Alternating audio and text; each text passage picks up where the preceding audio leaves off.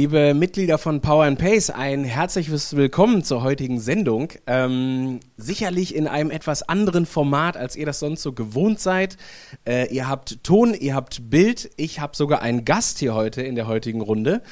Und äh, mein Gast heute, Christoph Föhleger, jetzt hätte ich fast gesagt von Hannes Hawaitus, aber das wird dem Ganzen nicht gerecht, weil Christoph ist noch viel mehr als einfach nur von Hannes Hawaitus. Da kommen wir aber gleich zu. Ähm, Christoph, herzlich willkommen erstmal hier in der Runde. Äh, ich muss sagen, ich habe so ein bisschen eine kleine bipolare Störung hier heute. Ich bin hier heute hingegangen in dieses Aufnahmestudio.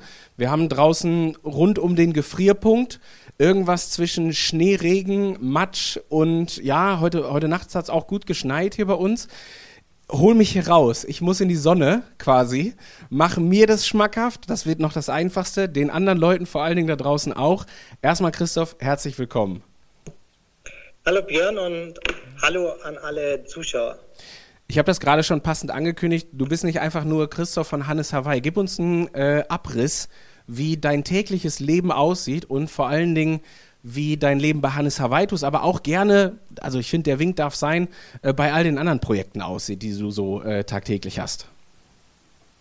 Das Leben sieht aus, dass ich das Privileg habe, ähm, mich den ganzen Tag mit Themen rund um den Triathlonsport ähm, beschäftigen zu können und auch darüber hinaus. Wir haben das alles zusammengefasst unter der Marke 808 Project, angelehnt an die Hawaii-Rufnummer oder Vorwahl. Ähm, wir veranstalten den Allgäu-Triathlon, wir sind Organisator und Ideengeber von der 120, dem Radrennen, ähm, haben Pro Training Tours als Reiseveranstaltermarke und überlegen uns eigentlich die ganze Zeit, was Triathleten, Rennradfahrer, Gravelfahrer so Spaß machen könnte und eigentlich was uns Spaß machen könnte, weil wir selbst aus diesen Sportarten auch groß geworden sind. Und genau, sind da die ganze Zeit auf der Welt unterwegs, natürlich auch ähm, naheliegend, auch der Nachhaltigkeit wegen, viel im Voralpenraum und in Deutschland. Also das Privileg, den ganzen Tag schöne Dinge erledigen zu können und jetzt gerade das Privileg, unter der kanadischen Sonne zu sein. Äh, ganz wunderbar. Äh, kurzer Seitenwink, wer sich noch nicht für den Allgäu Triathlon angemeldet hat, kann man sich schon anmelden? Ähm, man kann sich irgendwann dann wieder für 225 anmelden. Ja, das hatte ich mir gedacht. Ja, ja. War man glücklich oder waren aus unserer Sicht glücklicherweise wir sehr schnell ausgebucht. Wir haben eine Warteliste, da kann man sich draufsetzen lassen und wenn ähm, wir waren schon im November ausgebucht und da relativ viele geben den Startplatz auch zurück, gibt es noch eine kleine Chance, ähm, über die Nachrückliste reinzukommen. Ja schreibt euch auf die Warteliste. Äh, einfach nur aus meiner Sicht, der Allgäu-Triathlon ist eine Sache, die muss man im Triathlon mal erlebt haben. Also man darf auf keinen Fall seine Karriere beenden, ohne da einmal mitgemacht zu haben. Deswegen tragt euch in die Warteliste ein. Super. Ähm, Christoph, gib uns einen Überblick sehr gerne und das würde mich tatsächlich auch interessieren. Wir erreichen dich jetzt hier gerade auf Fuerte, hast du schon gesagt. Oder du hast Kanarische Sonne gesagt. Ich habe äh, da Fuerteventura rausgemacht, weil wir vorher schon einmal gesprochen haben und ich weiß, dass du im Schwimmcamp bist. Gib uns mal einen Überblick im Groben, was denn grundsätzlich die Triathleten bei euch an Camps bekommen, wann die sind, wo die sind und was die so normalerweise für Inhalte haben. Also noch nicht im Detail, sondern erstmal so die groben Inhalte. Eigentlich 365 Tage. Wir sind eigentlich so unter der Sonne, wenn man in die Sonne muss, weil zu Hause dann wenig Sonne ist, von November bis Mai ganzjährig und haben dann direkt im Anschluss, wenn es geht, im Allgäu und auch in Österreich und Co. ein Angebot. Haben neu jetzt auch im Winter in Österreich ein Schwimm-Langlauf- und Langlaufangebot. Und dann ähm, in der Mitte des Sommers, wenn es Richtung WM-Reisen, Nizza, Hawaii, Wettkampfreisen Cozumel geht, sind wir in der Welt dann noch unterwegs, falls man genau zum Ende der europäischen Saison noch im Ausland entweder die Quali umsetzen möchte oder noch so ein Karibikrennen wie den Ironman Cozumel machen möchte. Also du hast schon gesagt, Wettkampfreisen, dann haben wir die Frühjahrstrainingslager, da sprechen wir gleich über die Power and Pace Trainingslager natürlich auch. Jetzt gerade Schwerpunkt auf Fuerte ist was? Wir sind jetzt gerade am Anfang starten wir immer mit Schwimmen und Schwimmlang, äh, Schwimmlanglauf, Schwimmlanglauf hier nicht, sondern Schwimmlauf hier, ähm, bevor es in die spezifischen Triathlon-Camps ab Januar dann geht. Okay. Ähm, Örtlichkeiten jetzt der Frühjahrscamps. Wir wissen, es gibt ein Power and Pace Camp auf Fuerteventura, es gibt eins auf Mallorca. Das sind so wahrscheinlich auch eure populärsten Destinationen. Wir haben die zwei kanadischen Inseln, Lanzarote und Fuerteventura, plus Mallorca, so um so quasi die, die Dauerbrenner, die Highlights abzudecken. Ja, super, ganz klasse.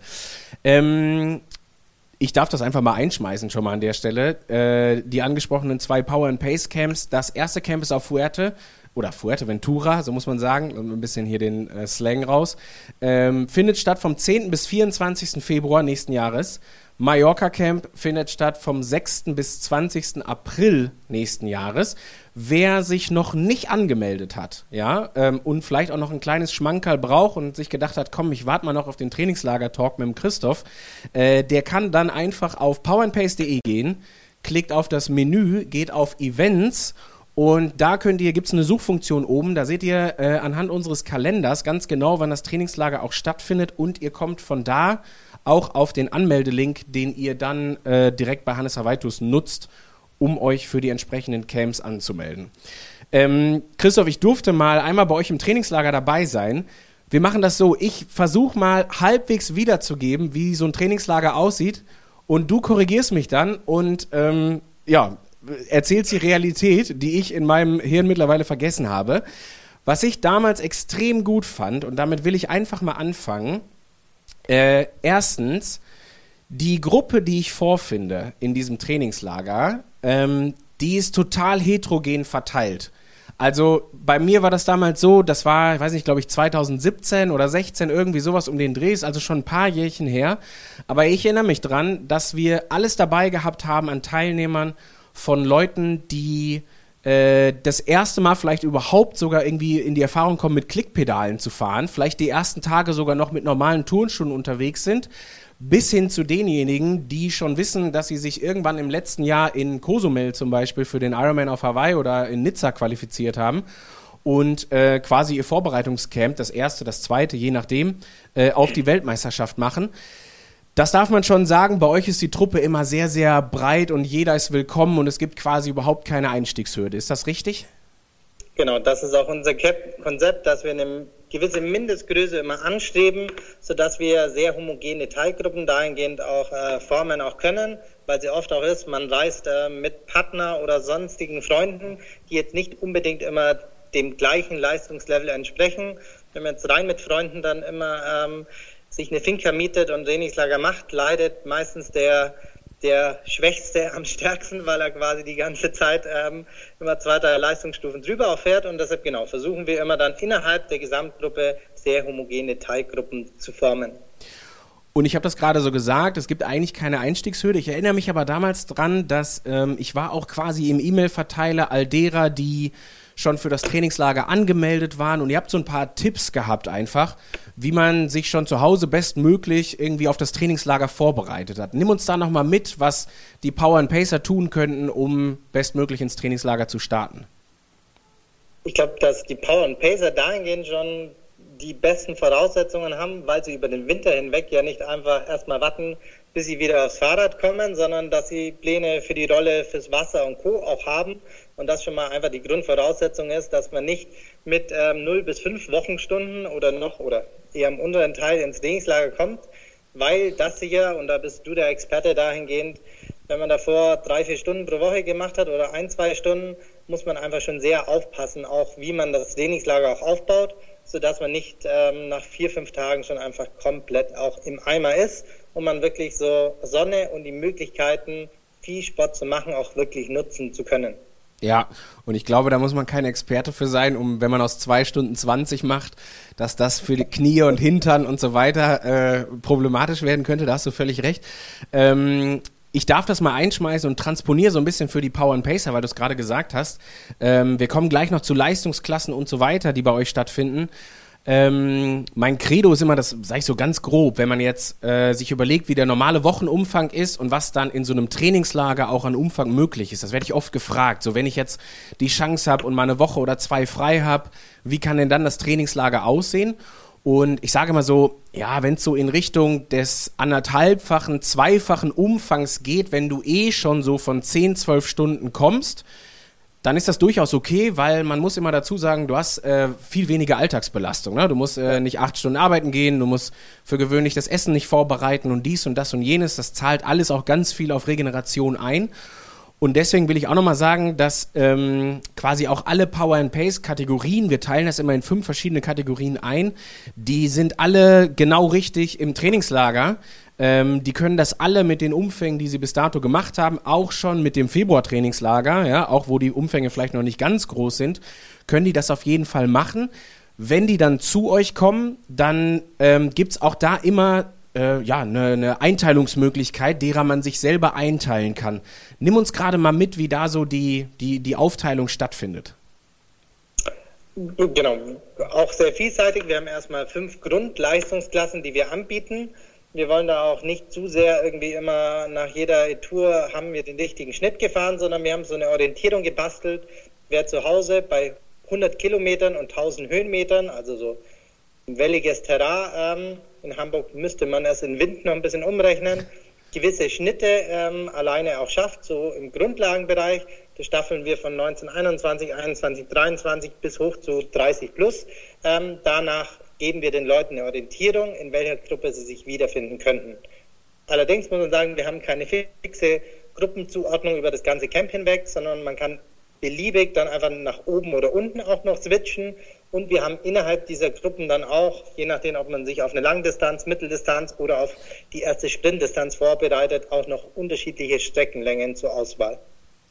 Genauso habe ich das in Erinnerung, vor allen Dingen auch mit dem Wechsel. Das fand ich ehrlich gesagt immer total gut weil man natürlich auch in der Interaktion mit den sportlichen Leitern und mit den Guides vor Ort und so äh, beim Abendessen vielleicht nochmal kurz feedbacken konnte, wie es heute so ging, ob das vielleicht schon ein bisschen zu doll war, vielleicht hat man die Gruppe mal irgendwie ja, ich sag mal in Anführungsstrichen verloren. Bei euch verliert man nie eine Gruppe, weil immer drauf geachtet wird, dass man da nie alleine unterwegs ist. Aber trotzdem hat man ja, hat ja so ein erfahrener Guide oder dann der sportliche Leiter mal ein Auge dafür, ob das vielleicht grenzwertig war.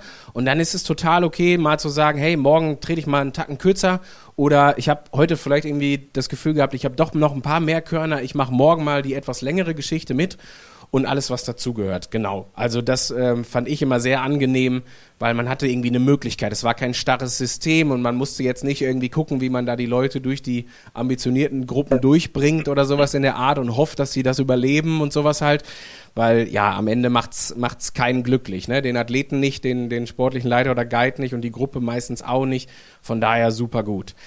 Ähm, Bevor man jetzt aber die ganz großen Runden fährt, und auch das fand ich damals, das habe ich noch sehr gut in Erinnerung, ähm, beginnt man ja so die ersten ein, zwei Tage nochmal wirklich mit den absoluten Basics auch der Fahrtechnik, der Gruppendynamik und alles, was dazugehört. Erzähl uns nochmal ein kleines bisschen, wie das abläuft.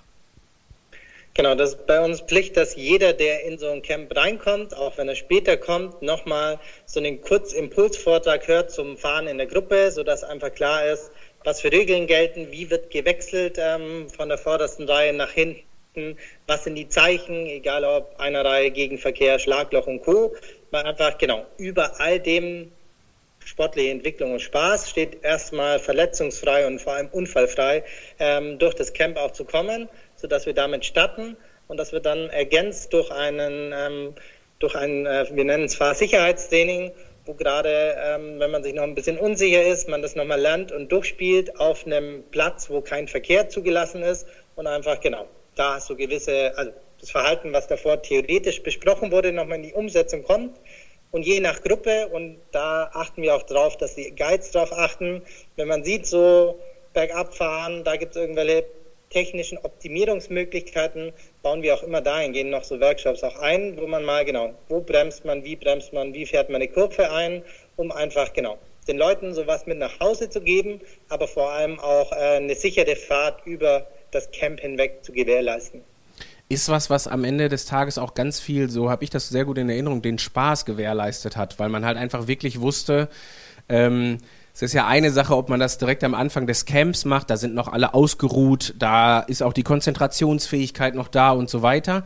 Ähm, und bei uns war das damals so, das war auch hinten raus, hat das noch richtig gut funktioniert, weil am Anfang die Regeln klar gemacht worden sind und weil klar war, es gibt eine Handzeichenpflicht, man macht dies und das und jenes, wenn man abbiegt, dann macht man das nur dann, wenn man sicherstellen kann, dass das eine geschlossene Gruppe ist, die da abbiegen kann. Und das war irgendwas, wo ich also mich noch sehr gut daran erinnere, dass das richtig, richtig reibungsfrei ähm, funktioniert hat. Hin und wieder erinnert man sich mal dran, dafür gibt's die Guides, dafür gibt's die sportlichen Leiter, dafür gibt's auch die anderen in der Gruppe, was auch immer hilfreich ist. Und ähm, ja, dann kriegt das auch eine ganz andere Dynamik, fand ich. Ne? Also dann ist das halt so das, was man sonst zu Hause gewohnt ist, wenn man mal irgendwie die ganze Zeit alleine durch die Gegend fährt. Auf einmal hat man Leute, mit denen kann man quatschen. Man hat automatisch aber trotzdem irgendwie ein richtig flottes Tempo, was anliegt. Man kann durchaus mal hin und her wechseln. Wer übernimmt jetzt wann die Führung? Wer hat Lust, ein bisschen fester zu treten? Wer will sich vielleicht eher mal ein bisschen hinten reinhängen und so? Also eine Sache, die dann richtig, richtig Lust gemacht hat.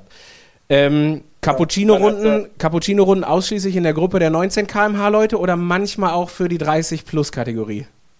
Manchmal auch in der 30-Plus-Kategorie, immer in Abstimmung auch mit dem Guide und der Gruppe natürlich und ähm, ein Stück weit auch je nach Jahreszeit. So jetzt gerade oder im Januar, Februar sind die Leute dafür immer noch offener, in jeder Gruppe so eine Pause zu machen. Je näher es an die Wettkämpfe herangeht, desto genau fokussierter wird das, was man da macht. Aber genau, oft oder manchmal steht ja auch ein Koppellauf direkt im Anschluss da noch ähm, an, aber eigentlich der, der obligatorische Erdbeerkuchen in Mallorca steht da sehr oft auf der auf der Empfehlung für gute Ernährung im Trainingslager. Ja, du, du, du hast es mir vorweggenommen, wann der Erdbeerboden in, in Petra gegessen wird. Das äh, erfahrt ihr dann quasi, wenn ihr den Trainingsplan für das Camp auf Mallorca bekommt. Nochmal 6. bis 20. April. Irgendwo da wird mehrfach Petra angesteuert werden. In allen Gruppen. Das kann ich auf jeden Fall aus eigener Erfahrung sagen. Und äh, das ist auch gut und richtig so, weil der Besuch lohnt sich da in jedem Fall. Ähm, Christoph, nimm uns einmal mit so ein bisschen in die Locations. Wir haben das erste Camp auf Fuerteventura. Ähm, durfte ich letztes Jahr tatsächlich das erste Mal in meinem Leben sein, muss ich zugeben. Ähm, das Camp findet in Plaitas statt. Und äh, ganz besonders fand ich, also wenn ich das so in Erinnerung habe, der 50-Meter-Pool, der ist auf jeden Fall die Reise schon wert, ehrlich gesagt. Das äh, hervorragende Wetter, gerade auch im Februar, eine klasse Sache. Und ähm, vielleicht hast du noch so ein paar Sachen, auch was so vor Ort angeht. Ich denke auch an sowas wie Radverleih und solche Geschichten etc. pp. Wie ähm, ja letztendlich die Örtlichkeit auf Fuerteventura für das Power and Pace Camp so aussieht. Ja, ich glaube, das Playitas war ehemals ein Golfhotel, bis man festgestellt hat, dass Golfbälle bei zu viel Wind schwierig zu berechnen auch sind und wurde dann wirklich zu einem Triathlon-Mecker gerade in den letzten fünf Jahren auch ausgebaut. Der Pool ist sicherlich das Highlight in der Mitte der Anlage. Es gibt ein großes Gym mit einem großen Mattenbereich, wo man sich danach mobilisieren kann. Es gibt eine große Werkstatt hier vor Ort, wo man sowohl, wenn man sein eigenes Rad mitbringt und irgendwelche Probleme hat, hingehen kann oder aber auch, wenn man sagt, das Rad ähm, kostet mittlerweile auch 70 bis 80 Euro bei den meisten Airlines mitzunehmen. One Way zweimal. Ich leihe mir lieber vor Ort was, da weiß ich, dass auf dem Transport nichts kaputt geht ähm, und leihe mir vor Ort auch noch ein Rad. Genau. Was den Sport angeht, gibt es quasi alles, was man sich wünscht. In der Nähe eine Laufbahn, ähm, wo man auch dahingehend Lauftechnik machen kann. Trails, um auch trailmäßig laufen zu können. Schotter, so Forteventura ist sehr schotterhaltig, nenne ich es mal, ähm, so wahnsinnig viel Grün, wobei ist es mehr geworden in den letzten Jahren, gibt es nicht, was zum Laufen einfach ideal ist. Und dann eben die Straßen. Jedes Jahr wird hier eine neue große Straße komplett neu geteert. Dieses Jahr erst für alle Insider die Straße nach Antigua zur besten oder einer der bekanntesten Bäckereien, glaube ich, so im Triathlon-Bereich auch. Ähm, genau, so das glaube ich, wenn man sich so, wo Wettergarantie quasi gegeben ist, ähm, was ausmalen könnte, wie so ein Hotel aussieht, dann trifft das Plaitas dem sehr, sehr gut. Abgeht und durch, muss man auch sagen, wirklich ein sehr, sehr leckeres Essen auf Sportler ausgerichtet. Das wollte ich auch gerade sagen. Also das fand ich auch letztes Jahr, also da war ich wirklich das erste Mal da und das fand ich echt beeindruckend, wie gut das Essen war, weil ich sag mal, es ist ein großes Hotel und es gehen auch echt ordentliche Massen da über den Tisch, so, weil es ist immer ein Triathlon-Hotel, also so habe ich es gefühlt auf jeden Fall abgespeichert. Ähm, aber wirklich hervorragendes Essen. Also alleine deswegen, da muss ich wirklich sagen, und das ist halt, finde ich immer so eine Geschichte, wenn man halt irgendwie auch zwei Wochen vor Ort ist, dann ist das schon ein wichtiger Teil, weil man futtert viel, man braucht auch, also gerade wahrscheinlich der Triathlet auch eine gewisse Abwechslung, weil es halt einfach auch eine ordentliche Menge ist ist man in Plaitas auf jeden Fall genau richtig. Äh, Leuchtturmlauf, fester Bestandteil, oder? Macht man auf jeden Fall. Fester Bestandteil, genau. Ja. Und gerade wenn es irgendwie in den Trainingsplan reinpasst und man das am Morgen auch noch schafft, wenn so über dem Meer in die Richtung äh, die Sonne auch aufgeht, ist es wirklich ein Highlight für alle. Ja, also äh, kann ich nur sagen, war letztes Jahr, als ich mit Patrick und Co. im Trainingslager war, auch da musste man das in den Trainingsplan reinpacken, weil das ist es halt einfach wirklich wert. Also da muss man jede äh, Trainingsstruktur kurz ein kleines bisschen sich zurücknehmen, bitte. Und äh, das ist auf jeden Fall eine Sache, die, die darf man nicht verpassen. Das ist wirklich, also es war ein absolutes Highlight, fand ich total klasse. Mallorca, ähm, Calaradiada, äh, nimm uns auch dahin mit. Was, was, ist, was ist da vor Ort? Genau, wir, wir haben uns da für den Beach Club entschieden. Der ist ein bisschen abgelegen von Alcudia. Das heißt nicht so mit tausenden Radfahrern schon, wenn man losfährt, sodass man einfach in Ruhe und entspannt auch losfahren kann. Hat einen tollen 25 Meter Pool, ähm, wo wir sehr viel Platz und Raum dahingehend haben. Und ansonsten ist es eigentlich sehr ähnlich dahingehend. Ähm, es gibt auch eine Radstation vor Ort ähm, von uns dann auch, wo man sich entscheiden kann, eigenes Rad oder nicht eigenes Rad. Es gibt Möglichkeiten, ähm, Indoor auch Athletik, Stretching, Mobility und Co. auch zu machen. Und Mallorca ist halt einfach und auch von Calarajada aus ähm, ein Traum, ähm, da die grüne Insel und zu Zeiten von Mantelblüte und ähm, dann Orangen und Co. einfach erleben zu dürfen, ist einfach genau ein nochmal wirklich ähm, immenser Naturgenuss. Genau, Naturgenuss ähm, gibt es auf Fuerteventura in Form von Steinen.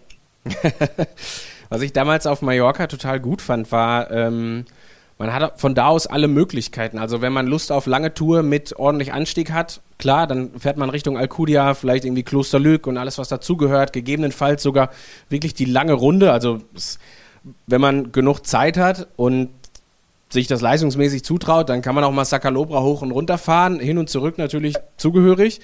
Ähm, aber man kann halt auch da Richtung der Höhlen, wie hießen sie nochmal? Der, äh, na, also an Arta vorbei quasi. Ähm, ja. Super. Auch eine Sache, die relativ flach ist. Ein paar Hügel, ein paar Berge findet man immer irgendwo, ähm, wo man gegebenenfalls auch irgendwie hochfahren kann.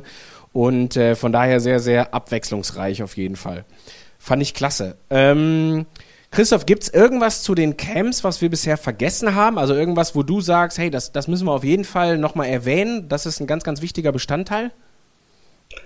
Wir haben immer auch da Angebote für Begleitpersonen, sodass man jetzt nicht nur als Athlet da wirklich dabei sein kann und muss, ähm, sondern Begleitpersonen genauso. Im Beach Club gibt es auch über Ostern ähm, oder es gibt im Hotel generell eine Kinderbetreuung. Über Ostern haben wir auch eine eigene. So wenn man mit Familie auch mal anreisen möchte, sowohl Plaitas als auch Beach Club hat immer noch eine Infrastruktur auch von Lutsche, Wasserbecken und Co. für Kinder, wenn man mit der Familie auch anreisen möchte. Genau. Also es ist für jeden gedacht. Ganz wunderbar. Boah, ich kriege äh, zugegeben Lust drauf, wenn ich hier so in der zugegeben Kälte, also jetzt nicht hier drin, aber hier draußen auf jeden Fall im Schnee sitze. Da habe ich viele, viele gute Erinnerungen auf jeden Fall an das Camp, was wir damals gehabt haben. Und ähm, was ich gerne noch hinzufügen würde, das, das fand ich damals auch total klasse, ist so dieses, auch das ganze soziale Umfeld, welches man dann hat. Also erstmal ist die Gruppe sowieso relativ groß, die ist relativ vielfältig, was die Leistung angeht, das habe ich schon gesagt. Die ist natürlich auch relativ vielfältig, was die Menschen angeht. Und ähm, was ich damals echt beeindruckend fand, war halt, es kommt so eine Grundgesamtheit zusammen und dann ist das wie immer im Leben. Es finden sich so Grüppchen und es entstehen richtig gute Beziehungen und die gehen auch äh, vom Pool über das Radfahren zum Laufen vielleicht sogar noch bis zum Abendessen, vielleicht auch mal irgendwie noch mal für einen kleinen Schlummertrunk an der Theke und so weiter und so fort. Äh, auf jeden Fall auch immer eine sehr gute Möglichkeit, viele gute Gespräche zu führen, sich auszutauschen, auch mal, äh, ich sag mal vorsichtig, nicht immer mit den gleichen Leuten über Triathlon zu sprechen, sondern auch mal einfach einen anderen Einschlag zu bekommen. Und ähm, ja, das fand ich damals echt sehr angenehm. Da waren richtig, richtig viele gute Typen im wahrsten Sinne des Wortes, also jetzt nicht bezogen auf Männer, sondern Persönlichkeitstypen quasi dabei und es hat extrem viel Spaß gemacht. Das finde ich auch, ähm, macht mir an meinem Job mit am meisten Spaß und ich meine, in so Radcamps ist es einfach gegeben, wenn man auch zwei bis fünf, sechs Stunden auf dem Rad sitzt und wir haben so als Wechselmodi, dass man quasi so im Uhrzeigersinn quasi die Gruppe so durchwechselt. Ähm, man nennt es auch manchmal Speed Dating, aber gar nicht nur in diese Richtung auch gedacht. Ähm, genau, einfach so die Zeit zu haben, immer auch ein gemeinsames Thema zu haben. Man lernt einfach immer spannende Leute kennen und so oft im gestressten oder vollgestopften Alltag ähm, lernt man jetzt nicht jeden Tag fünf, sechs neue spannende Leute kennen, was echt toll ist. Und da sind schon viele Freundschaften, Beziehungen und was noch dazugehört entstanden. Absolut richtig. Ähm, die Camps sind immer gestaltet über 14 Tage. Also ich habe es gesagt, 10. bis 24., 6. bis 20. Es gibt immer so ein bisschen diesen ikonischen Samstag in der Mitte. Ähm, zum einen auch immer noch, glaube ich, der Ruhetag, wenn ich das richtig in Erinnerung habe weil das auch die Möglichkeit böte für Leute, die sagen, hey, zwei Wochen, das kriege ich vielleicht irgendwie nicht so ganz hin, weil ich, weiß ich nicht, zu wenig Urlaubstage dafür habe oder oder oder, dann könnte man auch sich eine Woche theoretisch rauspicken, sofern Verfügbarkeit da natürlich, ähm, und dann entweder die erste oder die zweite Woche mitmachen, richtig? Genau. Genau, das ist auch möglich oder auch zehn Tage sind auch möglich oder eigentlich ist jede Anzahl von Tagen möglich. Wir empfehlen immer genau sieben, zehn oder 14 Tage ein Stück weit und je nach Leistungsstand daheim die erste oder zweite Woche. Genau, wenn man nicht so viel gemacht hat, tut man sich immer leichter, wenn man in der ersten Woche ein bisschen langsamer auch an, einsteigt. Wenn man schon relativ fit ist, dann kann man sich das beliebig aussuchen. Super gut. Ähm, ich würde gern einmal ganz kurz, und zwar, äh, ich habe hier natürlich ein Briefing gekriegt von Jule und Jule hat einen guten Punkt aufgeschrieben, den würde ich gerne aufgreifen. Und zwar geht es so ein bisschen um die Auswahl des Zeitpunkts in Gedenken an die Saison, also Auswahl des Zeitpunkts des Trainingslagers. Und ähm, meine ganz persönliche Meinung dazu ist immer, Erstmal würde ich vor allen Dingen schauen, wie das Trainingslager so in, ja, sag ich mal, in den Jahresablauf passt. Also, wo macht es für mich am meisten Sinn, Urlaub zu nehmen? Wo kriege ich das auch gut vielleicht mit der Familie hin, mit dem Job hin und so weiter und so fort.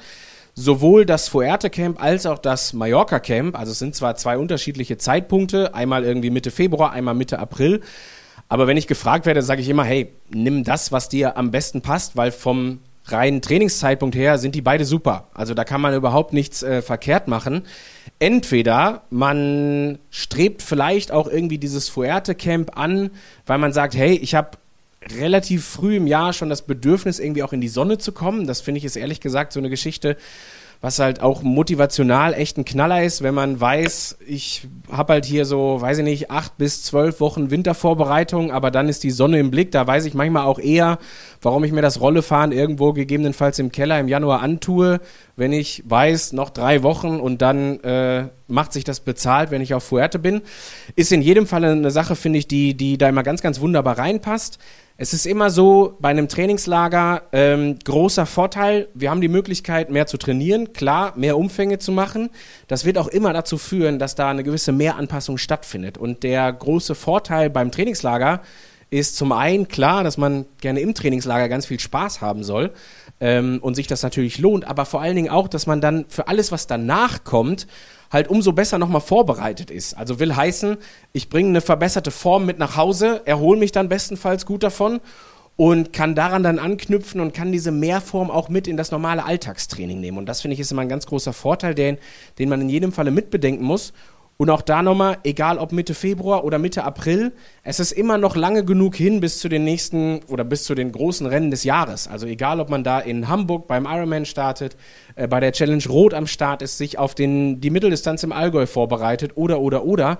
Äh, genug Möglichkeit. Deswegen meine ganz persönliche Meinung, es gibt nicht das perfekte Camp. Ich würde mir die beiden angucken. Ich würde schauen, dass die in den Kalender passen ja, und dann auch so ein bisschen nach Präferenz auswählen. Du hast es schon passend gesagt, Fuerteventura, die Anlage, ja, die, also das, das kann man kaum übertreffen, würde ich sagen. Wer äh, ein bisschen mehr auf Steine steht äh, im Vergleich zum Orangental und dem, den, den grünen Wäldern drumherum, äh, ja, das kann dann jeder für sich entscheiden. Das ist dann ganz frei. Christoph, wie lange kann ich mich noch anmelden vom, äh, zum Trainingslager? Wenn ich jetzt irgendwie so langsam heiß bin auf die ganze Geschichte und ich überlege vielleicht noch, ähm, gib uns mal einen groben organisatorischen Abriss für eine Deadline. Genau, man sagt immer so, bis zwei Monate vor, da wird es langsam schon sehr eng. Also bis zwei Monate vor sollte man sich angemeldet haben. Gerade so, genau, die Kanalen sind sehr, sehr voll immer und sind eigentlich der Vergangenheit nach immer direkt dann auch ausgebucht. Mallorca geht es noch ein bisschen länger, da kann man sich auch noch kurzfristig gegebenenfalls auch anmelden. Ähm, genau, gerade zum ersten Termin haben wir dahingehend dann noch, ähm, genau, gar nicht mehr so lange Zeit, einen Monat circa. Ich wollte auch gerade sagen, also äh, ich würde vorschlagen, so Fuerte noch vor Weihnachten zu entscheiden wahrscheinlich. Also das, äh, ja. glaube ich, wäre eine Geschichte, die auf jeden Fall wichtig ist. Die Power and Pacer, die kennen also gerade vor allen Dingen auch die, die schon ein bisschen länger dabei sind, die wissen, wie das Training aussieht, die, du hast es schon passend gesagt, äh, die sind trainingstechnisch darauf vorbereitet, das ist fein. Äh, für alles, was dann irgendwie sie im Trainingslager erwartet, glaube ich, haben sie hier ganz viel schon mitgenommen, dass sie da sich nicht fahrtechnisch vorbereiten müssen, sondern sie werden dann vorbereitet, wenn sie da sind. Es wird ihnen alles erklärt. Es sind genügend Guides vor Ort, die immer wieder ein Auge drauf haben. Auch aus der eigenen Erfahrung kann ich sagen, die haben auch ein Auge darauf, ob man genügend gefuttert hat, genügend getrunken hat. Äh, wenn man zwischendurch eine Frage loswerden möchte zu irgendwas, gibt es immer eine gute Möglichkeit, ähm, das da passend zu machen. Und die Guides kennen den Weg zur Erdbeertorte nach Petra und alles, was in irgendeiner Form äh, dazugehört. Ähm, sag mir nochmal, wie viele Guides habt ihr vor Ort dann immer im Camp, dass die Leute ungefähr einen Eindruck haben? Wir haben immer so sieben, pro sieben, acht Teilnehmer ein Guide, sodass wir, unser Ziel ist immer so im Durchschnitt Gruppengrößen von sechs bis acht bis zehn Leute rauszuschicken und genau daraufhin ist unser Camp auch ähm, abgebildet. Ähm, sind ja nicht alle immer zwei Wochen da, sondern immer die Gesamtteilnehmerzahl variiert ein bisschen von Tag zu Tag, sodass wir sehr kleine Gruppen immer rausschicken können, was einfach den Fahrspaß, die Abwechslung und vor allem die Sicherheit ähm, genau, an die vorderste Stelle auch stellt. Perfekt. Christoph, ich finde, das war ein fantastischer Abriss. Ähm, mich hast du auf jeden Fall genug motiviert und ich freue mich auf äh, Sonne in den nächsten Tagen und Wochen schon jetzt und äh, vielleicht sogar auch auf Fuerte und Mallorca. Ich meine, das muss man halt auch mal klar sagen. Das sind, ich, also letztes Jahr war ich tatsächlich sogar zufällig, habe ich eine kleine Überschneidung mit den Power and Pacern auf Fuerte gehabt, ähm, weil wir genau da, im, also weil Patrick und ich da im Trainingslager waren und ich glaube, wir haben uns am mehr oder weniger unserem Abreisetag und äh, dem Power and Pace Camp Anreisetag getroffen. Und ähm, das liegt daran, dass, ich meine, das sind die Destinationen, da fahren jetzt nicht nur Age-Grouper, äh, Hobbysportler, Amateursportler hin, sondern die Wahrscheinlichkeit auf Fuerte im Februar diverse Profis anzutreffen, die ist auf jeden Fall relativ groß, das kann man sagen. Das gleiche gilt für Mallorca auch und da ist im April auch schon richtig ordentlich was los. Also von daher alles gegeben, was es braucht. Christoph, herzlichen Dank für den, ähm, ja, für den ganzen Überblick. Ich fasse nochmal zusammen. Äh, Ihr seid trainingstechnisch genug vorbereitet auf das, was da käme. Trainingslager eine fantastische Alternative, wie ich finde, zu dem, also zum einen sowieso zum Alltag, zum anderen auch zum auf jeden Fall deutschen Wetter. Vor allen Dingen aber auch, um nicht nur gut zu trainieren, sondern auch ein richtig, richtig cooles Umfeld zu haben, eine Menge Anleitung und Hilfestellung zu bekommen, damit da überhaupt nichts schief geht. Also egal ob man da jetzt irgendwie Anfänger ist, äh, sowohl im Gesamttriathlon, vielleicht aber auch noch Trainingslager-Anfänger, äh, wird für beste Unterstützung gesorgt. Man darf aber auch gerne als ja, sich selber sehr ambitionierten, sehenden Athleten da äh, auflaufen und äh, es wird einem auf keinen Fall langweilig werden. Auch das kann ich aus eigener Erfahrung sagen. Ähm, wer sich anmelden will, beeilt sich. Äh, Gerade für das Fuerte Camp würde ich einfach vorschlagen, das jetzt in den nächsten ja, Tagen, sag ich mal, zu machen. Setzt euch kurz damit auseinander, ob das für euch Sinn macht. Geht dann auf powerandpace.de, klickt auf die Events oder den Kalender, da findet ihr die passenden Trainingslager, auch nochmal die Daten. Fuerteventura, 10. bis 24. Februar 24, Mallorca, 6. bis 20. April 24. Und ich glaube, dann, äh, Christoph, wirst du die Leute da draußen genauso äh, angepiekst haben und genauso heiß gemacht haben wie mich. Also da sehe ich überhaupt kein, äh, kein Problem. Wer noch in irgendeiner Form Fragen hat, sowohl zum Trainingslager, vielleicht aber auch zur trainingstechnischen Vorbereitung oder was auch immer euch in puncto äh, Training und Trainingslager interessiert, dem sei gesagt, erstens, wenn es akut um die Camps geht, dann meldet euch gerne jetzt. Ihr könnt genauso gut natürlich auch auf die Website von Hannes Hawaii Tours gehen. Da sind die Camps genauso abgebildet. Da findet ihr genügend Kontaktmöglichkeiten, an die ihr euch wenden könnt. Falls es in irgendeiner Form eine organisatorische Frage gibt, meldet ihr euch am besten direkt bei Hannes. Und ähm, wie gesagt, alles, was trainingstechnisch noch ansteht, wir werden in jedem Falle noch in Podcasts, in Artikeln im Magazin, äh, in Artikeln auf der Website und so weiter und so fort eine Menge über Trainingslager sprechen. Ich glaube, das passt für den Überblick. Christoph, ich würde dir das Schlusswort überlassen. Wenn du noch irgendwas ergänzend hast, hau raus. Ich glaube, wir haben schon einen sehr guten Überblick gegeben. Was mir gerade noch eingefallen ist, dass, genau, Schwerpunkt ist ganz sicher und oft auch das Radfahren. Leuchtturmlauf haben wir schon angesprochen, aber gerade auch tolle Schwimmbedingungen in der Gruppe mit tollen Coaches oder auch Lauf-ABC, Lauftechnik. Das glaube ich, neben genau, dem tollen Programm, der tollen Anlage auch einfach cool ist, so viel geballtes Wissen aus einem Trainerteam oder Campleitung vor Ort zu haben, was zu Hause immer sehr viel auch Organisationsaufwand bedarf, so viel Wissen und Input zu bekommen, dass genau, das wirklich auf allen Ebenen immer eine tolle Zeit auch ist. Das war ein super Schlusswort. Herzlichen Dank an alle fürs Zuschauen. Herzlichen Dank vor allem, Christoph, dass du dir die Zeit genommen hast hier im Camp. Das ist nicht selbstverständlich. Liebe Grüße nach Fuerteventura, liebe Grüße an alle da draußen, die zugeschaut haben und vielleicht bis, auf Fuerte, bis äh, im Februar auf Fuerteventura oder im April auf Mallorca. Dankeschön. Vielen Dank euch und auch alles Gute nach Deutschland. Sweat in your eye, pain in your bones, hunger in your gut, got that fire in your soul, burn in your chest,